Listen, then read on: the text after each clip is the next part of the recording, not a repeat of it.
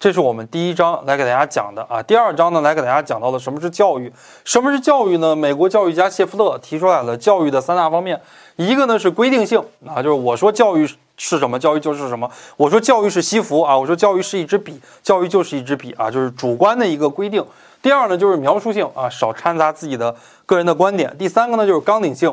放之四海而皆准的，让我们学术界比较认可的啊，这是纲领性的一个文件，说教育的三大定义。后边呢说到了广义的教育和狭义的教育。我们教育学里边讲的呢，主要是讲狭义的教育，主要指的呢就是学校教育啊。后边讲到了教育学的内涵、教育学的外延，以及呢教育具有自身质的规定性，谈到了教育跟政治、经济、文化跟其他都不一样，哎，所以教育本身呢是有自己的一个东西，这个东西呢叫做质。再往后呢，我们来给大家讲到了教育的结构与功能。教育的结构主要有三个方面啊，一个方面呢就是教育者，还有一个方面呢是受教育者啊，还有一个方面是教育中介。啊，教育者呢和受教育者啊，然后在教育中介的共同作用下来展开教学。这个中介的话呢，可以是物质的，可以是精神的。比方说我们这块黑板。哎，这就是我们的教育中介啊！我们对面这台摄像机也是我们的教育中介啊！它可以是物质的，那么也可以呢，是我们儒家文化啊，社会主义核心价值观也是可以的。所以，教育啊，教育者、受教育者和教育中介啊，他们共同构成了教育发展的几大要素。后边呢，我们说到了本质啊，我们国家关于教育的本质，我们国家认为呢，教育是一一个什么呀？一个上层建筑。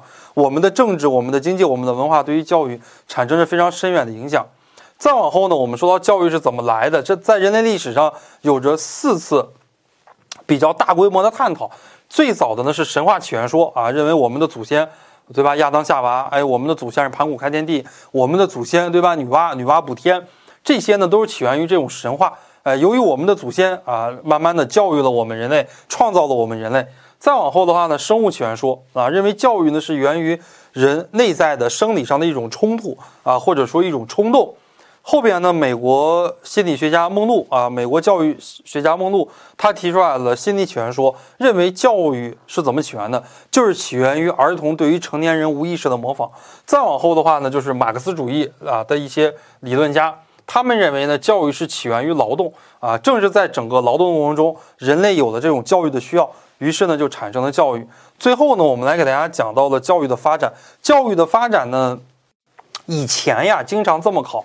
以前经常考第一个原始社会时期教育的特点。这两年我们觉得原始社会时期 对于我们教育没有什么特别多可借鉴的啊，所以我们就说到古代教育的特点了。古代教育的特点呢，就是教育生产劳动相脱离。